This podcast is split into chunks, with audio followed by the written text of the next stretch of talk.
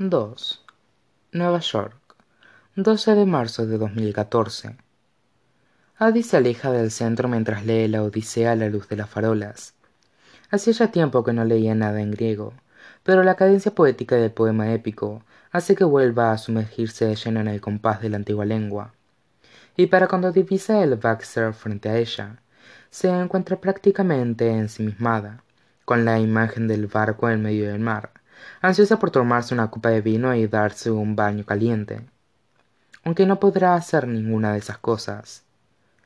Llega al edificio en un mal momento, o en un momento oportuno, según se mire. Pues ha de tuerce la esquina de la calle 56, justo cuando un sedán negro se detiene frente al Baxter, y James Sinclair sale de él. Ha vuelto del rodaje, bronceado y aparentemente contento y ya puesta las gafas de sol a pesar que es de noche Adi aminora la marcha y se detiene. Contempla la escena mientras el portero le ayuda a descargar el equipaje y llevarlo al interior. Mierda murmura mientras sus planes se truncan frente a ella. Ya puede ir olvidándose del baño de burbujas y de la botella de merlot.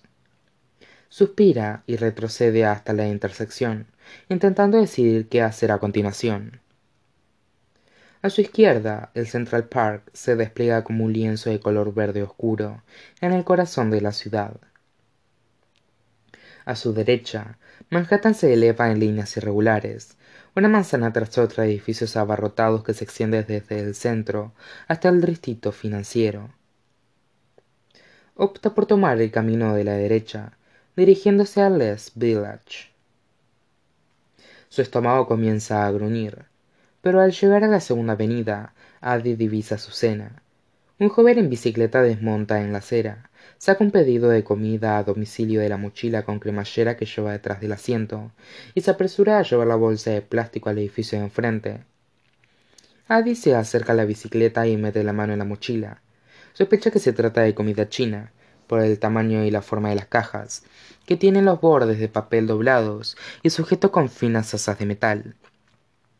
Saca un cartón y un par de palillos desechables y se escabulle antes de que el hombre de la puerta haya terminado de pagar.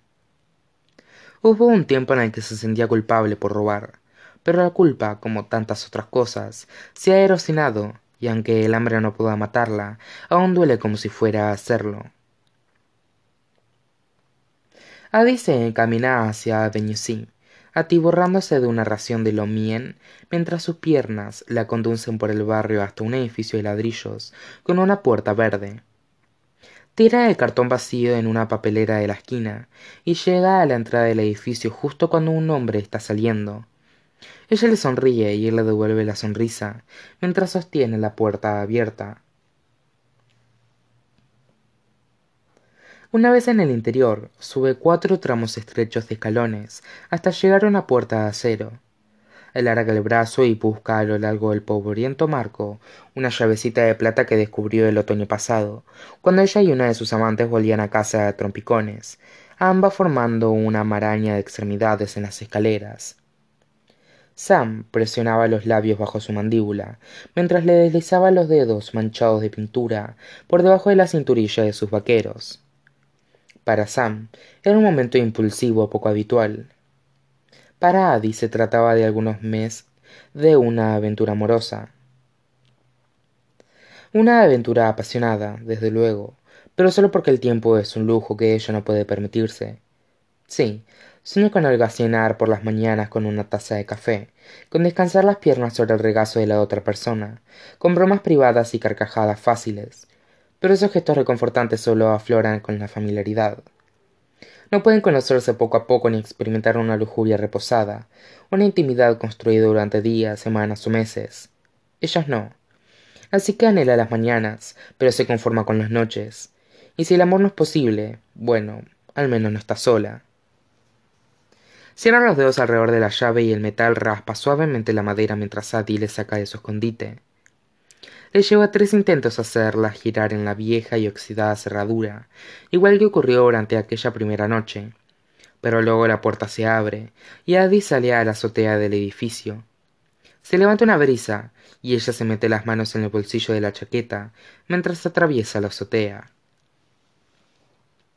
Está vacía excepto por tres sillas de jardín cada una de ellas imperfecta a su manera asientos deformados respaldos atascados en diferentes posturas de, reclinación y un reposabrazos colgando en un ángulo roto.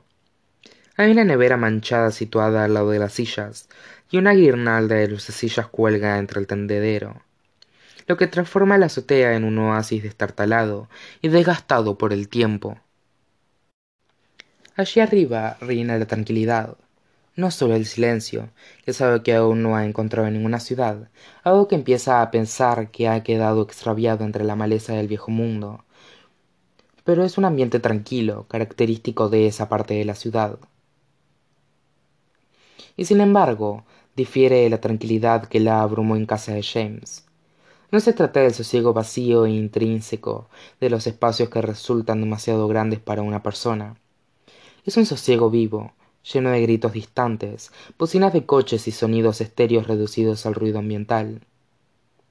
Un muro bajo de ladrillos rodea la azotea y Addy se apoya en él reposando los dos codos y contemplando el horizonte hasta que el edificio desaparece y todo lo que puede ver son las luces de manhattan que trazan patrones contra el vasto cielo sin estrellas.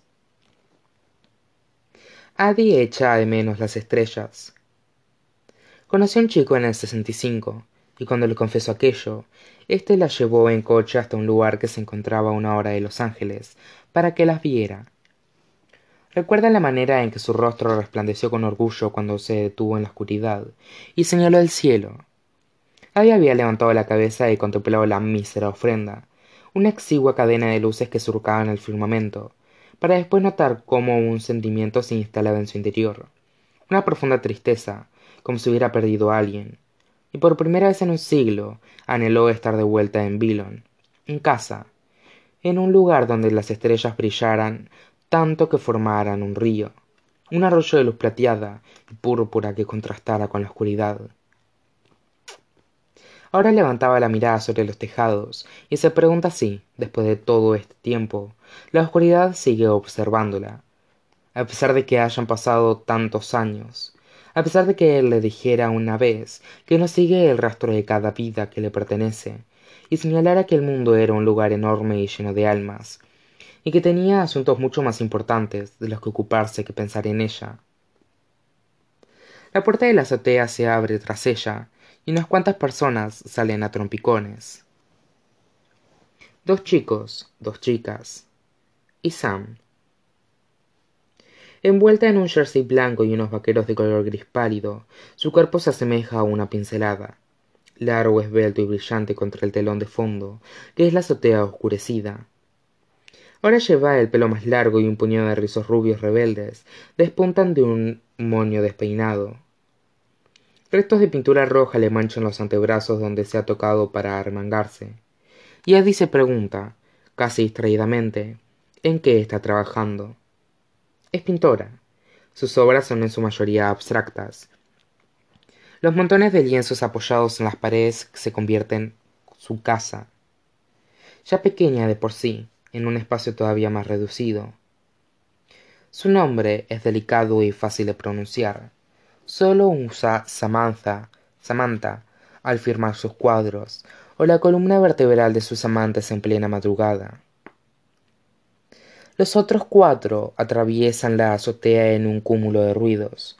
Pues uno de los chicos está contando una historia pero sam lo sigue un paso por detrás con la cabeza inclinada hacia el cielo para saborear el aire fresco de la noche. Y Eddie desearía tener otro lugar donde mirar un ancla que le impidiera sucumbir a la fácil gravedad de la órbita de la otra chica. Sí lo tiene por supuesto. La odisea Addy se dispone a enterrar la nariz en el libro, cuando Sam aparta sus ojos azules del cielo, y las miradas de ambas se encuentran. La pintora sonríe, y durante un instante vuelve a ser agosto. Las dos se ríen a carcajadas y toman una cerveza en la terraza de un bar. Addy se levanta el pelo de la nuca para mitigar el calor del verano, y Sam se inclina para soplar sobre su piel.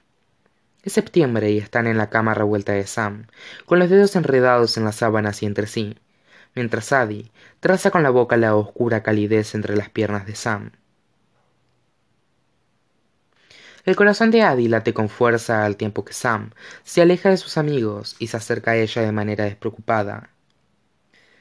Perdona por molestarte. Tranquila, no pasa nada, contesta Adi, obligándose a desviar la mirada, como si estuviera contemplando la ciudad, a pesar de que Sam siempre la ha hecho sentirse como un girasol, pues se inclina de forma inconsciente hacia la luz de la otra chica. Últimamente todos van mirándose los pies, reflexiona Sam. Es agradable ver que alguien levanta la mirada. El tiempo retrocede, es lo mismo que le dijo la primera vez que se vieron, y la sexta, y la décima. Pero no es una frase sin más. Sam posee la mirada de un artista, siempre presente, en busca de inspiración, la clase de mirada que examina un objeto y ve algo más que formas. Adi se da la vuelta y espera a que la otra chica se aleje, pero en su lugar oye el chasquido de un mechero, y de pronto advierte que Sam se encuentra a su lado. Por el rabillo del ojo percibe la danza de uno de sus rizos de color rubio platino. Se rinde y se gira hacia ella. ¿Puedo robarte uno? le pregunta, señalando el cigarrillo en la cabeza. Sam sonríe. Podrías, pero no hace falta. Saca otro cigarrillo de la caja y se lo alcanza, junto con un mechero de color azul neón. Adi los toma, se coloca el cigarrillo en los labios y arrastra el pulgar a lo largo de la rueda. Por suerte la brisa se levanta y disimula su torpeza, mientras ella observa cómo la llama se, se apaga. Se apaga, se apaga, se apaga. Te ayudo. Sam se acerca y roza a Adi con el hombro al arrimarse a ella para taparle el viento. Vuela las galletas con trocitos de chocolate que prepara su vecino cuando está estresado. El jabón de lavanda que usa para restregarse la pintura de los dedos. El acondicionador de coco que se aplica en los rizos por la noche. A Adi nunca le ha gustado el sabor del tabaco, pero el humo le calienta el pecho y le da algo que hacer con las manos, algo en lo que concentrarse además de Sam. Están muy cerca la una de la otra. El vaho de sus alientos se mezcla en el aire, y entonces Sam extiende la mano y toca una de las pecas de la mejilla, derecha de Adi, igual que la primera vez que se vieron, un gesto simple y a la vez cargado de intimidad. Tienes estrellas, le dice, y Adi nota de nuevo una opresión en el pecho. Nota cómo su interior se retuerce. Déjà vu, déjà su déjà beso. Tiene que luchar contra el impulso de reducir la distancia que la separa, de recorrer la larga pendiente que es el cuello de Sam, para después dejar de reposar la mano en su nuca, donde Adi sabe que encaja a la perfección. Permanecen en silencio, exhalando nubes de humo pálido, y los otros cuatro ríen y gritan a sus espaldas, hasta que uno de los chicos, Eric, Aaron, llama a Sam y así sin más, la chica se escabulle y cruza la azotea. Adi combate el deseo de agarrarlo con fuerza en vez de dejarla ir. Otra vez. Pero la deja marchar. Se apoyan al muro bajo los ladrillos y los escucha hablar sobre la vida, sobre hacerse mayores, sobre la lista de cosas que aún les quedan por hacer y las malas decisiones que han tomado. Y luego una de las chicas dice: Mierda, vamos a llegar tarde y así sin más, se terminan las cervezas, apagan los cigarrillos y se dirigen en grupo hasta la puerta de la azotea, retrocediendo como una marea. Sam es la última en marcharse. Se demora un instante, mira por encima del hombro y le dedica Adi una última sonrisa, antes de atravesar la puerta. Adi sabe que si echa a correr podría alcanzarla, podría llegar antes de que la puerta se cerrara. Pero no se mueve. El metal se cierra con un estruendo. Adi se desploma contra el muro de ladrillo. Cree que ser olvidada es un poco como volverse loca. Empiezas a preguntarte qué es real, si tú misma eres real. Después de todo, ¿cómo puede ser real algo si nadie es capaz de recordarlo? Es como ese Koansen, el del árbol que cae en el bosque. Si nadie lo oyó caer, ocurrió. Si alguien es incapaz de dejar una huella, existe. Adi apaga el cigarrillo en la cornisa de ladrillo, le da la espalda al horizonte y se dirige a las sillas rotas y a la nevera situada entre ellas. Encuentra una sola cerveza flotando en medio del hielo medio derretido y desenrosca el tapón. hundiéndose en la silla del jardín que está mejor conservada esta noche no hace tanto frío y ella está demasiado cansada como para ir a buscar otra cama. El brillo de las lucecitas ilumina la azotea lo suficiente y addy se tumba abre la odisea y lee sobre tierras extrañas y monstruos y hombres que no pueden volver a casa hasta que el frío la adormece